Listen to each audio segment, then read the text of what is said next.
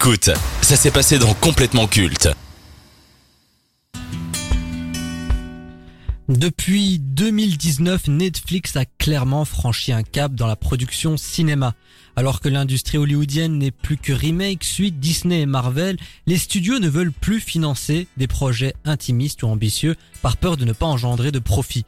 Face à une telle situation et ce manque de prise de risque, Netflix profite de cette crise et donne les moyens et la liberté à quiconque souhaiterait réaliser ou produire un film. En très peu de temps, nombreux cinéastes influents et respectés ont rejoint la plateforme.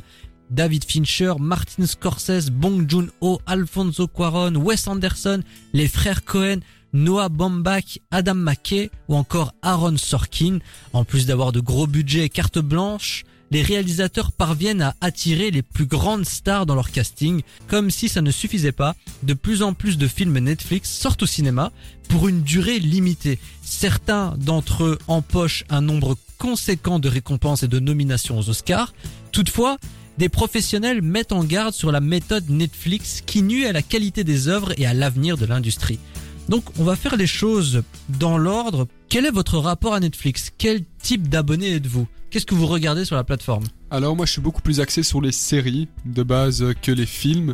Sinon de temps en temps je regarde aussi des films et des mangas aussi. Euh, je suis le genre d'abonné qui, qui a ses séries préférées et qui juste attend ces nouvelles séries, qui va pas chercher à regarder des nouvelles séries. Et sinon, je vais regarder les films qui sont sortis il y a 5-10 ans en salle et qui sont maintenant disponibles sur Netflix. Je vais pas chercher les nouveautés. Est-ce que vous êtes intéressé par les original Netflix, les films produits par Netflix? Bah, C'est souvent un peu du bullshit, on va pas se mentir. Hein. Le grand et vraiment le pire, c'est les films d'horreur espagnols produits par Netflix. Ça, c'est vraiment un horrible. Mais non, les, les, films originaux de Netflix ne m'attirent pas et c'est pas ce que je recherche en tout Mais cas. Qu'est-ce que vous pensez justement du rôle de Netflix aujourd'hui qui s'est lancé dans la production de films? Bah, je pense que c'est une bonne chose quand même, surtout quand on regarde à quel point Hollywood ces derniers temps nous lâche vraiment des, des, âneries pas possibles. Donc euh, quelque part ils arrivent justement à aller à remettre cette cape euh, de, de producteurs de films attractifs, de films avec des thématiques euh, intéressantes. Donc c'est pas c'est pas une mauvaise chose. Il fallait en arriver là parce que, comme Maxime l'a dit, avoir le marché du cinéma actuellement. Mais après, je sais pas s'ils font la chose très très bien. Quoi. Alors effectivement, les studios se plaignent énormément du rôle de Netflix, qui, euh, on va dire, engage un nombre conséquent de réalisateurs. Beaucoup d'acteurs vont chez eux parce que leur méthode elle est très simple. Ils financent tout et n'importe quoi. Ils donnent carte blanche. Ils ont aucun regard en fait sur ce qui est produit. Ils se contentent juste de distribuer le cash.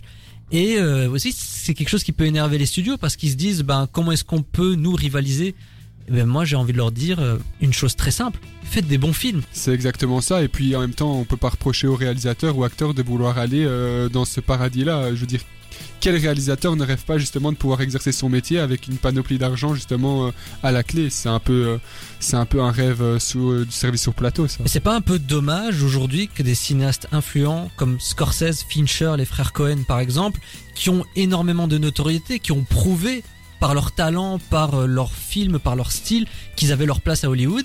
Et comme ce sont des productions moyennes qui vont pas apporter grand chose au box-office, on va dire plus le prestige, l'étiquette cinéphile, ils ne veulent plus. Malheureusement, j'ai envie de dire, ils se retrouvent sur des plateformes alors que la place de ces cinéastes est sur grand écran. Tu trouves pas ça dommage? Ben oui, c'est dommage, mais il faut aussi se mettre à leur place. Si maintenant euh, on regarde par exemple The Killer, mais s'il avait été justement financé avec un petit budget chez Hollywood, qu'est-ce que ça aurait donné? On n'aurait peut-être pas eu la même qualité de son, la même qualité d'image, la même qualité d'acting. Voilà, donc c'est faut se mettre aussi à leur place. Oui, c'est dommage, mais je trouve qu'il faut vivre avec son temps et je pense qu'on est arrivé dans ce stade où les films, les gros films avec beaucoup d'argent vont sortir sur Netflix et moins en salle. Est-ce que c'est une bonne chose que Netflix donne vraiment carte blanche et euh, moyens illimités euh, à tout le monde? C'est un couteau à double tranchant. D'un côté, quelque part, euh, le grand écran se perd un peu. L'amour du grand écran aussi se perd un peu. Mais d'un autre côté, euh, écoute, nous aussi, on a envie d'avoir des bons films. Si maintenant on nous sert euh, n'importe quoi et euh, tout et n'importe quoi au grand écran, je préfère alors rester chez moi et passer un bon moment devant un bon film. Ce qui se passe actuellement chez Netflix souligne l'importance d'un producteur. Aujourd'hui, on fait passer le producteur, c'est souvent le cas, mais comme le méchant, c'est-à-dire on ne laisse pas le réalisateur s'exprimer, faire ce qu'il veut. Sauf qu'un producteur, il est là pour vous canaliser, pour vous dire non, ceci ça peut pas fonctionner. Il faut un juste milieu entre Hollywood qui bride énormément les talents et un Netflix qui est complètement à volo et qui laisse tout faire. Et Netflix le prouve, mais j'ai pas l'impression que ça va s'améliorer avec le temps.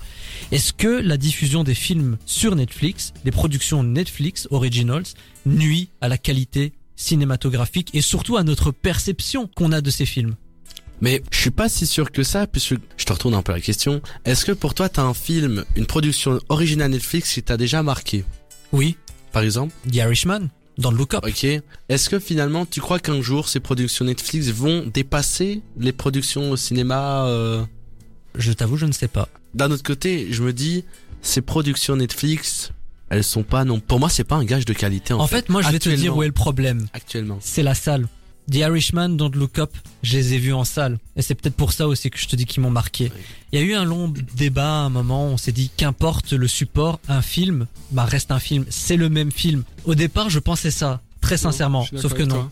En réalité, non. La façon dont on va regarder l'œuvre, les conditions dans lesquelles on va regarder l'œuvre vont impacter notre perception du film désolé de le dire et ça me fait mal, même si c'est très bien pour les cinéastes, c'est très bien pour le public qui puisse regarder des films chez eux. Un film de cinéma, c'est pour la salle.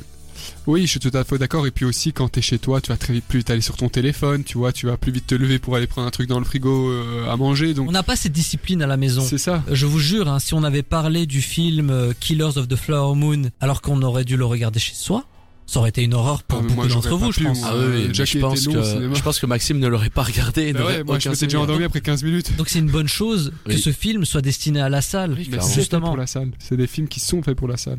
Mais qu'est-ce que gagne euh, Netflix à faire ça? Ben, Parce qu'en réalité, ils gagnent beaucoup en faisant des séries. Une plateforme, c'est fait pour ça. À la limite, des documentaires, des petites fictions à la con, euh, des mangas, des animés, pourquoi pas. Mais des films, en réalité, je peux comprendre, ça rajoute du prestige, ça rajoute du contenu, ça rajoute une diversité, mais ça nuit beaucoup, je trouve, aux médias cinématographiques.